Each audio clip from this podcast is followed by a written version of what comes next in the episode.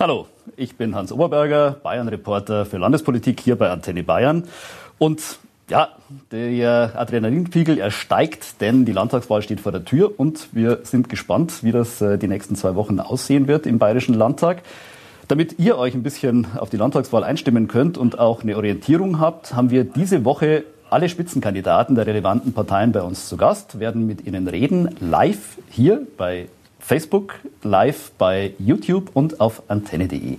Ihr habt schon fleißig Fragen gepostet für die Kandidaten und ihr könnt das auch jetzt während der Sendung noch machen. Unten einfach die Fragen posten. Wir werden schauen, dass wir möglichst viele Fragen aufnehmen können. Wir haben gestern angefangen äh, mit dem äh, amtierenden Ministerpräsidenten Markus Söder, der hier zu Gast war. Und äh, heute habe ich äh, quasi als Gegenpol, muss man schon fast sagen, den Vorsitzenden der bayerischen AfD da. Denn ja, wir werden auch mit der AfD natürlich reden. Es, äh, alle Umfragen äh, sagen voraus, dass sie ab nächster Woche mit im Landtag sitzen. Und natürlich wollen wir wissen, was sie sich da vorgenommen haben. Martin Sichert, schön, dass ja. Sie da sind. Wunderschönen guten Abend auch von mir. Und äh, ja, die Demokratie lebt vom Dialog, davon, dass man unterschiedliche Meinungen darstellt. Und dementsprechend freue ich mich heute Abend auch auf Ihre Fragen. Mhm.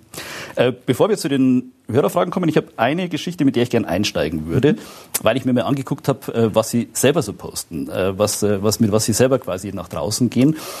Die AfD wird ja immer gerne so beschrieben als Ein-Themen-Partei, die immer so in dem Bereich Migration und, und Sicherheit so ihr, ihr Kernthema hat. Deswegen habe ich mir heute mal ihre, Ihren Tweet, ihre, ihre Twitter, Ihren Twitter-Account angeguckt okay. und habe mir die letzten 100 Tweets rausgezogen und mhm. mal versucht zu gucken, was schreiben Sie denn da eigentlich? Was schätzen Sie selbst? Wie viele Tweets Ihrer letzten 100 Tweets von der AfD Bayern sind nicht zum Themenbereich, also zu anderen Themenbereichen als Migration und Sicherheit? Gute Frage. Also der, die Frage ist natürlich immer, was man zu dem Themenbereich rechnet. Und da kann man sehr, sehr viel ähm, dazu rechnen zum Themenbereich Migration, weil der ja auch auf viele andere politische Bereiche auch durchaus Auswirkungen hat. Ähm, aber Aussagen, die mit dem Bereich überhaupt nichts zu tun haben, ich sage jetzt mal ungefähr schätze ich, 30 Prozent. Neun waren es. Okay. Also alle Themenbereiche zusammen. Es gibt relativ viele Neutrale, die halt so die letzten Wahlprognosen äh, äh, beinhalten mhm. und so. Aber wenn man thematisch andere Themenfelder nimmt, waren es neun zu allen anderen außer Migration und Sicherheit. Das heißt, mhm. es ist schon natürlich sehr stark äh, im Kernthema überhaupt nicht aufgetaucht. Bei den letzten 100 zum Beispiel sind so Geschichten wie Wohnen. Kam nicht vor. Digitalisierung kam nicht vor. Bildung habe ich nichts dazu gefunden. Äh, sind das Themen, die bei Ihnen keine Rolle spielen? Doch, die spielen schon eine Rolle. Ähm, wir merken aber ganz klar, dass auf unseren Veranstaltungen, egal wo wir hinkommen, egal zu welchem Thema wir eine Veranstaltung machen, die Menschen immer ähm, wieder auf das Thema Migration und innere Sicherheit kommen. Und dementsprechend äh, passen wir uns da natürlich auch dran an und ähm, kommentieren zu diesem Thema sehr stark. Und wir haben natürlich in diesem Themenbereich ähm, auch etliche Alleinstellungsmerkmale, die uns von den anderen Parteien unterscheiden. Und weil wir diverse Alleinstellungsmerkmale gegenüber den anderen Parteien dort haben, ähm, wird zu diesem Themenbereich natürlich ähm, mehr Position bezogen. Mhm. Trotzdem natürlich dann die Frage bei den anderen Themen. Da, ich denke, die meisten Leute haben relativ gut mitgekriegt inzwischen, wo sie bei Migration und Flüchtlingen stehen. Ähm, Weniger weiß man das bei anderen Themen. Wohnen zum Beispiel war ein Riesenthema die letzten äh, Wochen und Monate in Bayern. Es gab äh, Riesendemos auch hier in München. Da habe ich nicht viel gehört von Ihnen dazu. Also zum Thema Wohnen ähm, haben wir eine ganz klare Position, dass wir sagen, wir wollen ähm, die Bauvorschriften deutlich reduzieren. Wir wollen es attraktiver für die Menschen machen und leichter für die Menschen finanzierbar auch machen, dass sie sich selber ähm, auch ein Eigenheim leisten können, weil wir festgestellt haben, wir haben in Deutschland mit einem der höchsten Anteile ähm, an Mietern ähm, in ganz Europa. Und deswegen wollen wir, dass die Menschen in der Lage sind, sich selbst eher wieder Eigentum zu verschaffen. Und äh, jeder, der letztlich ein Eigentum selbst irgendwo sich ein Haus baut, ähm, der ähm, geht auch nicht in Konkurrenz mit anderen um die Miete. Und äh, das ist einer der zentralen Ansätze, ähm, die wir dort betreiben. Und wir wollen natürlich beispielsweise auch an den Hochschulstandorten, dass gerade dort äh, für die Studenten überall auch bezahlbarer Wohnraum zur Verfügung steht und äh, möglich ist. Mhm. Äh, Sie haben gerade gesagt, Sie wollen den Leuten erleichtern, äh, selbst Wohnraum zu bauen. Bayern Wohnraum heißt das bei Ihnen mhm, im genau. Wahlprogramm, habe ich gelesen. Da sind vor allem Steuererleichterungen mit drin. Äh, das ist nett für Leute, die viele Steuern zahlen. Das sind aber nicht unbedingt jetzt die kleinen Einkommen. Ah, ähm, wir haben auch die Position, dass wir sagen, ähm, äh, Eltern mit Kindern äh, sollen für die Kinder entsprechend einen Zuschuss erhalten, wenn sie tatsächlich äh, bauen. Ähm, ich glaube, 6.000 Euro sind es pro Kind. Wir haben das auch ist ja im Prinzip das Baukindergeld, das gerade beschlossen ja, wurde. Wir haben, wir haben auch die Position ähm, im Wahlprogramm drin, dass wir gerade von den Bauvorschriften, die über die Europäische Union inzwischen sehr massiv ähm, hereinkommen, dass wir sagen, dort muss geprüft werden, was wirklich sinnvoll ist. Ähm, die Bauvorschriften sind massiv ähm, angestiegen in den letzten Jahren ähm, und Jahrzehnten und die erschweren es einfach, vielen günstigen Wohnraum zur Verfügung zu stellen. Wenn ich ähm, an die Verschärfung der Vorschriften in Bezug auf Schallschutz und ähnliches äh, denke, dann ist einfach dort sehr, sehr viel an Hemmnissen entstanden, die dazu führen, dass viel weniger günstiger Wohnraum überhaupt gebaut werden kann, weil diese ganzen Vorschriften tatsächlich einzuhalten sind. Mhm. Sind wir aber noch bei, bei dem Punkt, das ist jetzt nicht unbedingt das, wo, sagen wir mal, der Geringverdiener sich eine Wohnung leisten kann, Wohnung kaufen kann, auch der hat auch relativ wenig davon, dass Bauvorschriften vereinfacht werden. Dem fehlt schlicht das Geld ich würde gerne noch mal auf, bei, bei, den kleinen und Geringverdienern mhm. bleiben, weil das ist äh, so ein Thema, das kommt immer wieder bei der AfD auf. Sie kämpfen oft oder geben sich so als die Partei für die kleinen Leute, für die Geringverdiener. Wenn man aber ins Programm reinguckt, da sind da ganz viele Punkte dabei, das ist nicht unbedingt für die Kleinverdiener. Also da steht zum Beispiel die Abschaffung der Erbschaftssteuer drin. Davon profitiert im Wesentlichen Leute, die Vermögen haben. Ne? Also bleiben wir aber bei den, bei den kleinen Leuten und bleiben wir, bleiben wir ganz kurz beim Wohnen. Ähm, natürlich profitieren die auch davon, ähm, wenn mehr ähm, Wohnungen, mehr Häuser entsprechend gebaut werden, weil die Anreize dafür gesetzt werden.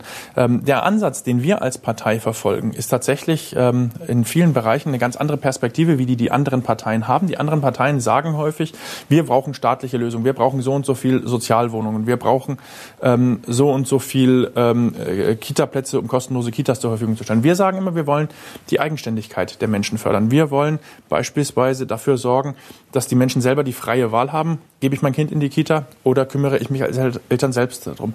Wir wollen, dass ähm, die Menschen ähm, unterstützt werden, auch finanziell unterstützt werden, die sagen, ich kümmere mich selbst um ähm, äh, Angehörige, die pflegebedürftig werden und sagen, wir müssen nicht immer alles über staatliche Einrichtungen ähm, und aus dem Staatssäckel lösen. Und wir sagen auch an der Stelle, natürlich tut es den Menschen auch gut, wenn mehr Eigenheime gebaut werden und sind wir wieder beim Thema Migration. Wenn ich unbegrenzt Menschen in dieses Land lasse, ähm, die als Armutsmigranten kommen, die mittel- und langfristig aufgrund ihrer niedrigen Bildung und aufgrund ihrer Kulturferne gar keine ähm, Chance haben, hier in diesem Land zu Netto-Steuerzahlern zu werden und Nettozahlern ins Sozialsystem, für die viele Sozialwohnungen gebaut werden müssen und zur Verfügung gestellt werden müssen. Alleine in Nürnberg, wenn ich mir anschaue, nur die Asylbewerberheime sind 200 Immobilien, die in Nürnberg fehlen, beispielsweise, wo man auch günstigen Wohnraum hätte schaffen können. Aber man hat dieses Geld tatsächlich für Asylbewerberheime investiert. Und deswegen sagen wir, ähm, wir brauchen tatsächlich Grenzkontrollen, wir brauchen eine gesteuerte Zuwanderung.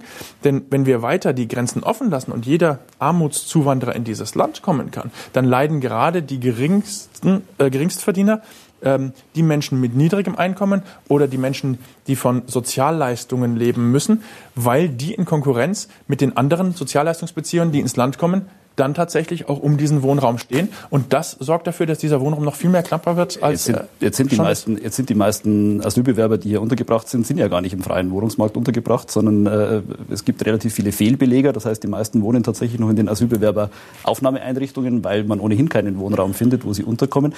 Da sind sie im Moment äh, untergebracht und auch vermutlich noch die nächste Zeit, was deswegen geht, weil natürlich die Zahlen extrem zurückgegangen sind und dieser Platz im Moment auch nicht gebraucht wird für Neuankömmlinge. Bei den Zahlen müssen Sie immer unglaublich vorsichtig sein. Denn wir haben ja nicht nur die, die als Asylbewerber reinkommen, sondern wir haben inzwischen auch sehr viele, die über den Familiennachzug kommen, die gar nicht von der Statistik erfasst werden. Wir kennen einen Fall aus äh, Nordrhein-Westfalen, wo einer mehrere Ehefrauen und 20 Kinder nachgeholt hat, die zu einem Asylbewerber zugezogen sind.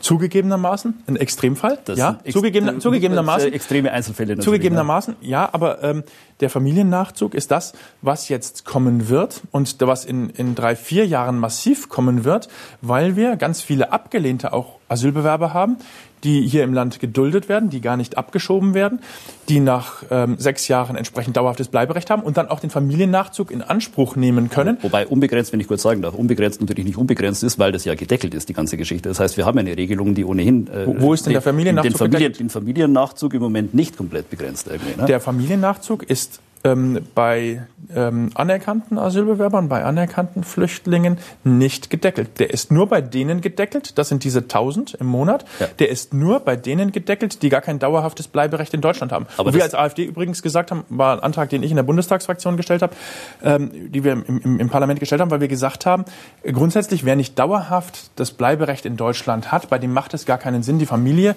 ähm, nachzuholen, weil dort gar kein nachgewiesener Verfolgungsgrund ähm, da ist, ähm, sondern derjenige könnte gegebenenfalls selbst auch zu seiner Familie ähm, gehen. Sind aber die Anerkannten natürlich auch die vergleichsweise extrem kleine Zahl im Vergleich zu im Moment den Kriegsflüchtlingen. Insofern bezieht sich die Deckelung natürlich auch auf den großen Anteil und die kleinen, der kleine Anteil sind dann die tatsächlich anerkannten Asylbewerber. Dann, ne? Also insofern muss man auch Deswegen sage ich, es wird, es wird, in, es wird in ein paar Jahren wird eine große Welle nochmal kommen über den Familiennachzug, wenn die tatsächlich alle dann dauerhaftes Bleiberecht in Deutschland haben, die jetzt hierher kommen, die abgelehnt äh, werden als Asylbewerber, aber geduldet werden. Und ähm, das sind immerhin knapp die Hälfte der Asylbewerber, ähm, die diesen Status tatsächlich haben.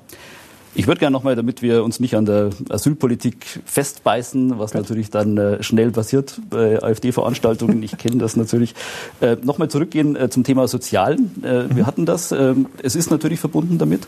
Ähm, es geht um Familien, Übrigens auch ein Thema, das Sie zumindest äh, in Ihren Tweets auch mit drin hatten, also eines der wenigen Themen, das äh, noch angesprochen wurde. Ähm, Allerdings haben Sie natürlich auch ein sehr, ich sage jetzt mal, etwas verengtes Familienbild. Also Sie propagieren auch in Ihrem Wahlprogramm ganz äh, offensiv zu sagen, Familie, das ist für uns äh, Vater, Mutter, Kind. Und auch das ist das einzige Familienbild, für das wir eigentlich auch eine staatliche Unterstützung haben wollen. Damit sind natürlich erstmal völlig außen vor. Die, ähm, also über, über, über äh, gleichgeschlechtliche Partnerschaften brauchen wir gar nicht reden. Da gibt es ohnehin schon den Antrag von Ihnen, dass man das wieder zurückschraubt. Das ist richtig?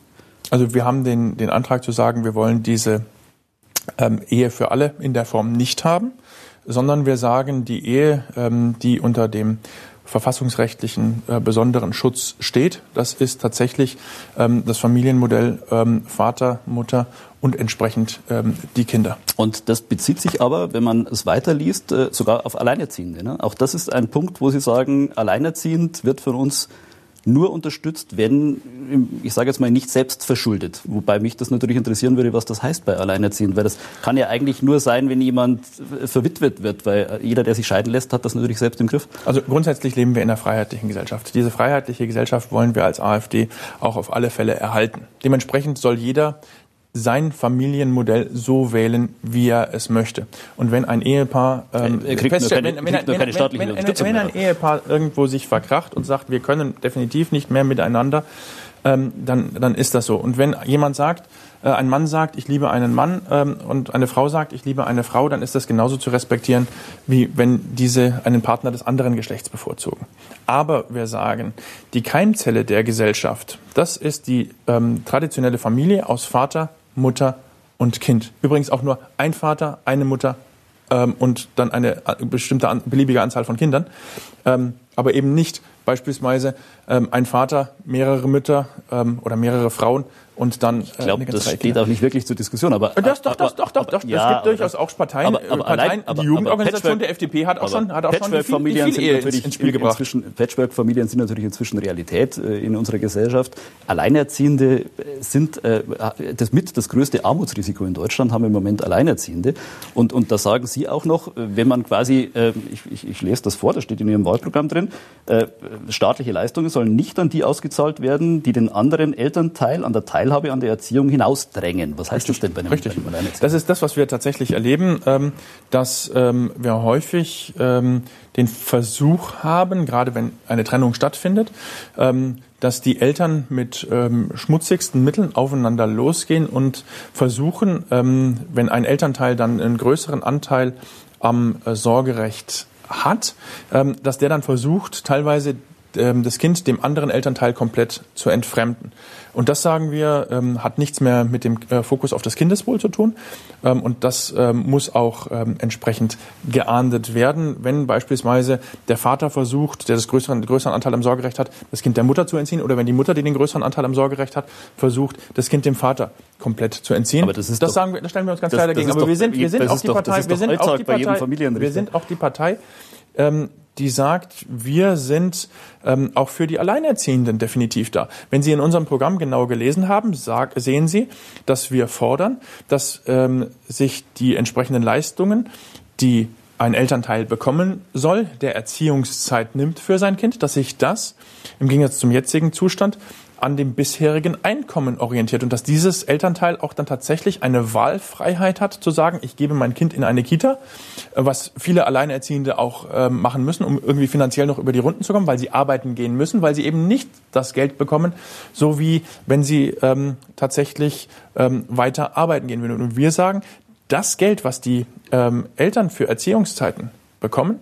Das muss sich an dem orientieren, was ähm, sie sonst auch ähm, alternativ ähm, an Gehalt bekommen hätten, damit einfach die Möglichkeit besteht, wirklich die Wahlfreiheit zu haben, zu sagen, ich bin die Mutter, ähm, ich bin alleinerziehend, ich kümmere mich um mein Kind und damit auch die Väter beispielsweise deutlich mehr ähm, die häufig diejenigen sind, die der, ähm, äh, den größeren Teil des Verdienstes in den Familien immer noch leisten, dass die auch sagen, okay, ähm, wir haben auch die Wahlfreiheit zu sagen, wir nehmen Auszeit wirklich für die Erziehung unserer Kinder und nehmen uns dafür ähm, zurück, damit das Kind ähm, äh, durch uns auch entsprechend viel mitbekommt. Mhm. Eine, eine, Frage, weil wir gerade bei der mhm. Erziehung sind, äh, die von draußen reinkommt. Tamara Lorenz fragt, wie steht die AfD zum Thema Inklusion in Schulen? Wir lehnen das Thema Inklusion in Schulen ab. Wir sagen, wir brauchen ein differenziertes, leistungsorientiertes Bildungssystem. Ähm, das muss äh, sich an den ähm, Leistungen und an den Fähigkeiten der Schüler orientieren. Wir sehen, dass wir einen großen Abfall ähm, im Bildungssystem haben anhand äh, dessen, dass beispielsweise ähm, Noten nach unten oder nach oben korrigiert werden im Nachgang, je nachdem, was als Ergebnis ähm, herausgekommen ist. Und wir sagen, ähm, dass Schüler tatsächlich nach dem zusammengefasst werden sollten, ähm, wie leistungsfähig sie in bestimmten Bereichen sind. Und deswegen sagen wir, wir wollen, ähm, dass jene, die besondere Förderung brauchen, dann auch in speziellen Förderschulen dann auch ähm, diese Möglichkeit haben, dort besonders gefördert zu werden. Ist, ist Ihnen deswegen keine, klar, dass keine Sie, Inklusion. Dass Sie die, wenn Sie die Inklusion ablegen, ist Ihnen klar, dass Sie sich dagegen auch zum Beispiel gegen die UN-Behindertenrechtskonvention stemmen, die das ja eigentlich vorschreibt? Also ähm, wir äh, haben Positionen, die wir hier in diesem Land für sinnvoll erachten. Es war über Jahrzehnte ähm, gang und gäbe, dass man gesagt hat, und das ist in einem differenzierten ähm, Bildungssystem so, ähm, die Menschen sollen nach ihren Fähigkeiten und nach ihren Leistungen am besten gefördert werden. Und wenn ich jetzt ähm, in Schulen versuche, ähm, in der Klasse jeden mitzunehmen, dann ist das etwas, was wir als große Ungerechtigkeit gerade auch gegenüber den Leistungsfähigen äh, empfinden, weil die sich dann schnell langweilen wenn sich der Unterricht immer an den langsamsten mitorientieren muss. Und deswegen sagen wir, wir müssen dort äh, viel stärker in eine Differenzierung gehen und es muss sich der Unterricht tatsächlich an der Leistungsfähigkeit und an der Leistungsbereitschaft der Schüler ähm, und an deren persönlichen Fähigkeiten und deren Motivation orientieren. Weil wir gerade beim Thema Bildung sind, ähm, auch da haben Sie einen interessanten äh, Punkt in Ihrem Wahlprogramm. Äh, Sie wollen Lehrer grundsätzlich nicht mehr für Beamten. Ich zitiere mal, Beamtenstatus kann sich negativ auf die Arbeitseinstellung auswirken. Ich vermute mal, das wird Ihnen keine Begeisterungsstimme äh, der Beamtenschaft bringen. Äh, das äh, hat nichts mit der Beamtenschaft im Allgemeinen zu tun, aber ähm, wir sehen ähm, ja, dass Polizisten beispielsweise ähm, äh, einen sehr, sehr großartigen Job in vielen Bereichen ähm, in diesem Land äh, liefern die auch in einigen Bereichen noch deutlich unterbezahlt sind. In München haben wir beispielsweise einen hohen Anteil an Polizisten, die noch ähm, einen Nebenjob brauchen, damit sie überhaupt über die Runden kommen, wo wir sagen, das äh, sind Zustände, die darf es grundsätzlich so nicht geben. Aber zum Thema Lehrer ähm, und Verbeamtung. Äh, ich glaube, jeder kennt aus seiner Schulzeit heraus, ähm, dass es ähm, auch durchaus eine ganze Reihe an Lehrern gibt, die die ersten 10, 15 Jahre hoch motiviert sind und sich irgendwann dann einrichten und dann nach 20, 30, 40 Jahren immer noch die gleichen Aufgaben, die gleichen Klausuren und so weiter stellen. Wir leben aber in einer Welt, die durch die Digitalisierung immer stärker in einem Wandel ist. Vor zwölf Jahren beispielsweise gab es noch keine Smartphones. Heute hat praktisch jeder Schüler an der Schule ein Smartphone. Ähm, und ähm, der Unterricht muss auch daran angepasst werden, dass sich beispielsweise immer mehr Menschen im Internet ähm, informieren und kaum mehr jemand äh, irgendwo den Duden noch zu Hause aufschlägt. Und deswegen sagen wir, es gibt ein lebenslanges Lernen, das auch tatsächlich die Lehrer mitbringen müssen. Und ähm, wir glauben, dass einfach die Leistungsbereitschaft ähm, durchaus höher ist, wie wenn man in einem starren Beamtenapparat ist. ähm, bei Angestellten. Und äh, wir sehen da auch nicht die großen Probleme, denn in den ganzen äh, Privatschulen, wo viele Eltern auch ihre Kinder hinschicken, wo auch ein großartiger Unterricht häufig gemacht wird, ähm, dort haben wir auch äh, angestellte Lehrer, die dort äh, auch häufig einen sehr guten Job machen. Mhm. Ist aber auch nicht unbedingt das Konzept für die Kleinverdiener dann, ne? Privatschulen. Nein, nein, nein, nein, natürlich nicht. Und deswegen sagen wir, wir müssen tatsächlich auch an den äh, öffentlichen Schulen dafür sorgen, dass sich dort alles ähm, an einer möglichst guten Ausbildung für die Schüler orientiert. Das muss der Fokus sein ähm, und äh, den haben wir dort. Hm. Flodig hat eine Frage geschickt. Hat die AfD irgendein Konzept zum Klimaschutz? Zum Klimaschutz. Ähm, wir sagen als AfD, die Natur muss geschützt, sie muss ähm, erhalten werden. Naturschutz ist für uns ähm, ein sehr wichtiges, ein sehr zentrales Thema. Und ähm, wir wollen beispielsweise, dass bestehende Naturschutzgebiete auch ähm, erhalten werden. Wir sagen aber, ähm, es bringt nichts, irgendwelche ähm, Energiekonzepte oder irgendwelche äh, Klimaschutzkonzepte oder ähnliches auf nationaler Basis ähm, durchzuführen. Ähm, beispielsweise über die EEG-Umlage und so weiter, weil ähm, letztlich ähm, das Klima etwas ist, was global ist, auch die Thematik der Energie ähm, eine ähm, Thematik ist, die mindestens europaweit über die verschiedenen Stromnetze und so weiter äh, zusammenhängt. Und da macht es nur Sinn, gemeinsam mit anderen Ländern ähm, an Lösung, nach Lösungen zu suchen und dafür zu sorgen, dass gerade ähm, diejenigen, die viele Schadstoffe am Emittieren äh, sind, insbesondere die dritte Weltländer und so weiter, dass die unterstützt werden, darin ähm, von ihren umweltschädlichen Technologien gegebenenfalls Abstand zu nehmen. Also das ist ja, Klimaschutz ist ja auch so ein Thema bei der AfD, äh, das sehr spaltet, weil äh, große Teile ihrer Partei ja sagen, den Klimawandel äh, können wir eh nicht beeinflussen, weil sie nicht an den Treibhauseffekt glauben. Also wir wissen, dass das Klima sich wandelt, seit es die Erde gibt. Ähm, wir haben diverse Eiszeiten, diverse Warmzeiten in der Vergangenheit ähm, erlebt. Es gab im Mittelalter ähm, mal eine kleine Eiszeit. Es gab davor entsprechende Warmzeiten.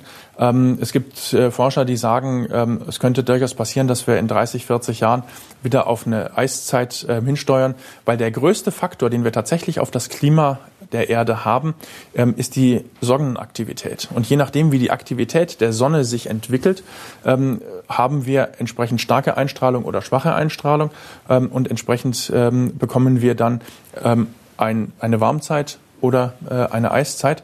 Und das ist der mit Abstand größte Faktor, den wir dort sehen. Nichtsdestotrotz haben wir als Menschen nur diese eine Erde und wir müssen sorgsam und pfleglich mit ihr umgehen. Und wir müssen dafür sorgen, dass wir so wenig Müll wie möglich produzieren, dass wir auch nachhaltig ähm, versuchen, ähm, auf dieser Erde zu leben und diese Erde auch unseren Nachfahren ähm, äh, in einer guten Art und Weise ähm, übergeben. Und deswegen sehen viele von uns beispielsweise auch ähm, das Thema, ähm, dass man immer wieder in äh, äh, Waldflächen und so weiter ähm, massenhaft den Boden verdichtet, dass man dort Schneisen hineinschlägt und so weiter, nur um Metallungetüme mit Windrädern dran aufzustellen, sehen wir tatsächlich als kritisch, weil wir sagen, und diese Betonsockel, diese gewaltigen Betonsockel, die dort verbuddelt werden, ähm, die werden dort äh, gegebenenfalls noch über hunderte Jahre bestehen, weil die wieder abzutragen, ähm, ist ein riesiger Kostenfaktor. Und setzen statt deswegen, stattdessen wieder auf äh, Kernenergie? Also zumindest heißt es in Ihrem Programm, der Weiterbetrieb der sicheren bayerischen Kernkraftwerke soll geprüft werden. Die Frage, die Sie sich bei dieser äh, Thematik immer stellen müssen, ist, wie stellen Sie die Energieversorgung sicher? Wir haben die Thematik, dass man gesagt hat, wir brauchen große neue Stromtrassen, Südlink und so weiter, ähm, um äh, die Energieversorgung in Bayern sicherzustellen. Ähm, wir werden dauerhaft ähm, nicht nur von Sonne und Windkraft ähm, und Wasserkraft ähm, unsere Energie, die wir brauchen, beziehen können. Warum nicht? Ähm, weil einfach, ähm, wenn der Wind nicht weht und wenn der Wind über mehrere Tage nicht weht und wenn die Sonne mal eine längere Zeit nicht scheint, beispielsweise im Winter, ähm, wo sie ähm, äh, größere Bewölkungsperioden haben, wo sie teilweise dann Schnee auf den Solarflächen und so weiter haben. Dann brauchen sie Speicherkapazität. Ähm, dann brauchen sie entsprechende Speicherkapazität, genau. Aber die sind auch nur äh, endlich. Und was wir erleben, ist tatsächlich, dass ähm, im Rahmen dessen äh, aktuell immer wieder viel Strom auch aus dem europäischen Nachbarländern bezogen wird. Ähm, und wir sagen, wir wollen nicht beispielsweise, dass der Atomstrom dann aus Tschechien kommt, ähm, wo wir nicht unter Kontrolle haben, wie dieser Strom dort produziert wird. Wir wissen alle seit Tschernobyl, ähm, dass tatsächlich, wenn irgendwo eine Katastrophe passiert, dass diese Katastrophe nicht nur lokal oder regional ist, sondern dass diese ähm, Katastrophe tatsächlich dann auch äh, globale Auswirkungen gegebenenfalls hat. Und deswegen sagen wir, ähm, wir haben in Deutschland ähm, sehr gute Sicherheitsvorschriften. Wir sind in der Lage, tatsächlich an einem hohen Standard Qualitätssicherung auch ähm, sicherzustellen. Und das muss entsprechend ähm, geprüft werden. Und bevor wir den Strom ähm, unsicher irgendwo aus anderen Ländern beziehen, produzieren wir ihn lieber selbst. Aber der Ansatz, den wir momentan tatsächlich bevorzugen, ist zu sagen, wir wollen mit äh, mit äh, fossilen Brennstoffen, also Gaskraftwerken ähm, und Ähnlichem hier in Bayern dafür sorgen, dass wir als Bayern in der Lage sind, den Strom, der hier in Bayern gebraucht wird, auch hierzulande herzustellen. Ich würde trotzdem gerne nochmal nachhaken, weil wenn Sie natürlich das Fass äh, äh, Atomkraft wieder aufmachen, dann müssen Sie sich auch irgendwann die Frage wieder stellen, wohin mit dem Atommüll. Die Frage ist ja jetzt erstmal äh, beerdigt worden, indem man äh, das Thema quasi durch die Abschaltung beschlossen hat. Ähm, der letzte Stand, den wir damals hatten, als man noch gesucht hat nach Möglichkeiten, war ja, es muss alles wieder aufgemacht werden. Das heißt, eigentlich müssten Sie dann auch die Frage wieder aufmachen, Atommüllendlager in Bayern. Fichtelgebirge, Bayerischer Wald. Wollen Sie das? Nein, also nein, das, das wollen wir definitiv nicht. Ähm, wir wollen aber ähm, eine vernünftige Energiepolitik und wir sehen, dass die momentane Energiepolitik mit der EEG-Umlage die Mittelständler unglaublich äh, belastet, die ähm, auch die Haushalte und gerade die Geringverdiener unglaublich belastet dass das eine sehr unsoziale Politik auch ist, wo tatsächlich für die ähm, Stromproduzenten, ähm, die in der Lage sind, so ein Windkraftrad äh, sich zu kaufen, die in der Lage sind, ähm, äh, große Flächen von Solaranlagen ähm, aufzustellen. Wir sehen inzwischen in Bayern ganze Felder, äh, wo keine Pflanzen mehr wachsen, sondern nur Stahlungetüme mit Solarflächen draufstehen. Ähm, und ob das das Bayern ist, was wir ähm, unseren Nachfahren hinterlassen ähm, wollen, ähm, da sind wir definitiv anderer Meinung. Wir sagen, wir wollen lieber eine vernünftige zentrale Stromversorgung. Ähm, und wir wollen, dass wir hier in Bayern in der Lage sind, ähm, auch den Strom zu einem vernünftigen Preis zu beziehen. Wir erleben momentan, ähm, dass teilweise Stromüberschüsse ins Ausland ähm, nicht verkauft werden, sondern dass wir dafür bezahlen, dass uns andere Länder unseren überschüssigen Strom, den wir mit Windrädern, Solaranlagen produziert haben, abnehmen. Und auf der anderen Seite, wenn wir dann äh, Flauten haben, ähm, dann kaufen wir den Strom teuer wieder im Ausland ein. Ähm, all das belastet gerade ähm, die kleinen Haushalte. Und da sagen wir, ähm, das verschärft die sozialen Spannungen im Land nochmal. Nächste Woche, in zwei Wochen Landtagswahl. Mhm. Die Umfragen sehen Sie im Moment so bei, 10, äh, bei 11, 12 Prozent, je nachdem, welche Umfragen in Bayern. Äh, das heißt, Sie sind relativ sicher drin. Ähm, nicht so stark wie im Osten, nicht so stark wie in anderen Bundesländern, aber immerhin. Ähm, und die CSU schwächelt, das heißt, die CSU wird voraussichtlich einen Koalitionspartner brauchen. Im Moment haben alle gesagt, wir koalieren möglicherweise mit allen, ausgeschlossen haben fast alle eine Koalition mit Ihnen. Mit wem würden Sie denn koalieren? ähm, es ist sehr spannend, diese Frage. Äh, wir werden am 14.10. sehen, wie das Wahlergebnis ist. Die Wahlprognosen vor der Bundestagswahl in Bayern äh, waren massiv abweichend. Da hieß es vor der Bundestagswahl in Bayern, die CSU bekommt 47 Prozent. Final hat sie 38,8 Prozent bekommen. Es hieß äh, vor der Wahl, äh, die AfD bekommt 8 Prozent. Äh, faktisch hatten wir dann 12,4 Prozent in Bayern. Insofern ähm, glaube ich, diese Messe wird gelesen, aber die wird am 14.10. abends gelesen. Und ähm, dann werden wir sehen. Und die Frage, die sich dann stellt, ist, wer danach in der CSU noch das Sagen hat. Ähm, äh, das hängt ganz vom Wahlergebnis ab, von dem, ähm, was die Bürger sagen. Und ich glaube, dass durchaus, ähm, wir sehen ja jetzt schon vor der Wahl etliche konservative Kräfte, ähm, die in der CSU gesagt haben, wir könnten uns gegebenenfalls auch eine Zusammenarbeit mit der AfD vorstellen dass die deutlichen Auftrieb bekommen, wenn die CSU nach der Europawahl 2014 und nach der Bundestagswahl 2017 mit der Landtagswahl 2018 die dritte äh, große Wahlniederlage nacheinander einfährt. Und ähm, die man feststellt, da gibt es ähm, eine konservative, eine bürgerliche Kraft, ähm, die als Alternative von vielen Wählern gesehen wird. Da glaube ich, wird äh, innerhalb der CSU dann durchaus ein heftiges Ringen darum einsetzen, äh, ob man nicht äh, sich dieser Partei gegebenenfalls annähern möchte ähm, und den einen oder anderen Wähler wieder zurückgewinnen möchte. Mhm. Wie werden Sie auf die Parteien zugehen? Ich meine, das wird erstmal ein schwieriges Verhältnis werden mit Ihnen äh, im Landtag. Wir werden ganz klar, so wie wir es im Bundestag und allen anderen Parlamenten auch machen, unsere Inhalte, ähm, die wir vor der Wahl versprochen haben, auch so im Parlament ähm, wieder einbringen und vortragen. Ähm, und werden das auch als Anträge stellen. Und wir werden dort eine sachorientierte Politik machen, wo wir sagen, uns ist vollkommen egal, von welcher Partei ein Antrag kommt. Wenn der Inhalt vernünftig ist und wir den als vernünftig ansehen, dann stimmen wir den zu. Und wenn wir sagen, das äh, finden wir nicht äh, für vernünftig, dann lehnen wir das ab. Ähm, das ist, glaube ich, eine Politik, die uns leider von den anderen Parteien deutlich unterscheidet, die aber im Sinne der Bürger ist, die dann nach der Wahl genau das bekommen, was sie vor der Wahl gewählt haben. Herr Sichert, wir werden Sie nach der Wahl an Ihren Aussagen messen und schauen uns Gerne, tun Sie das. Alles klar. Ich bedanke mich. Vielen Dank. Ähm, und bedanke mich bei den Hörern für die Fragen, die reinkamen. Und ich darf noch auf morgen verweisen, denn es geht weiter. Wir haben jeden Tag Spitzenkandidaten da. Morgen wieder auf Facebook, Antenne.de und YouTube. Zu Gast morgen Abend um 18 Uhr Katharina Schulze, die Spitzenkandidatin der Bayerischen Grünen. Dankeschön.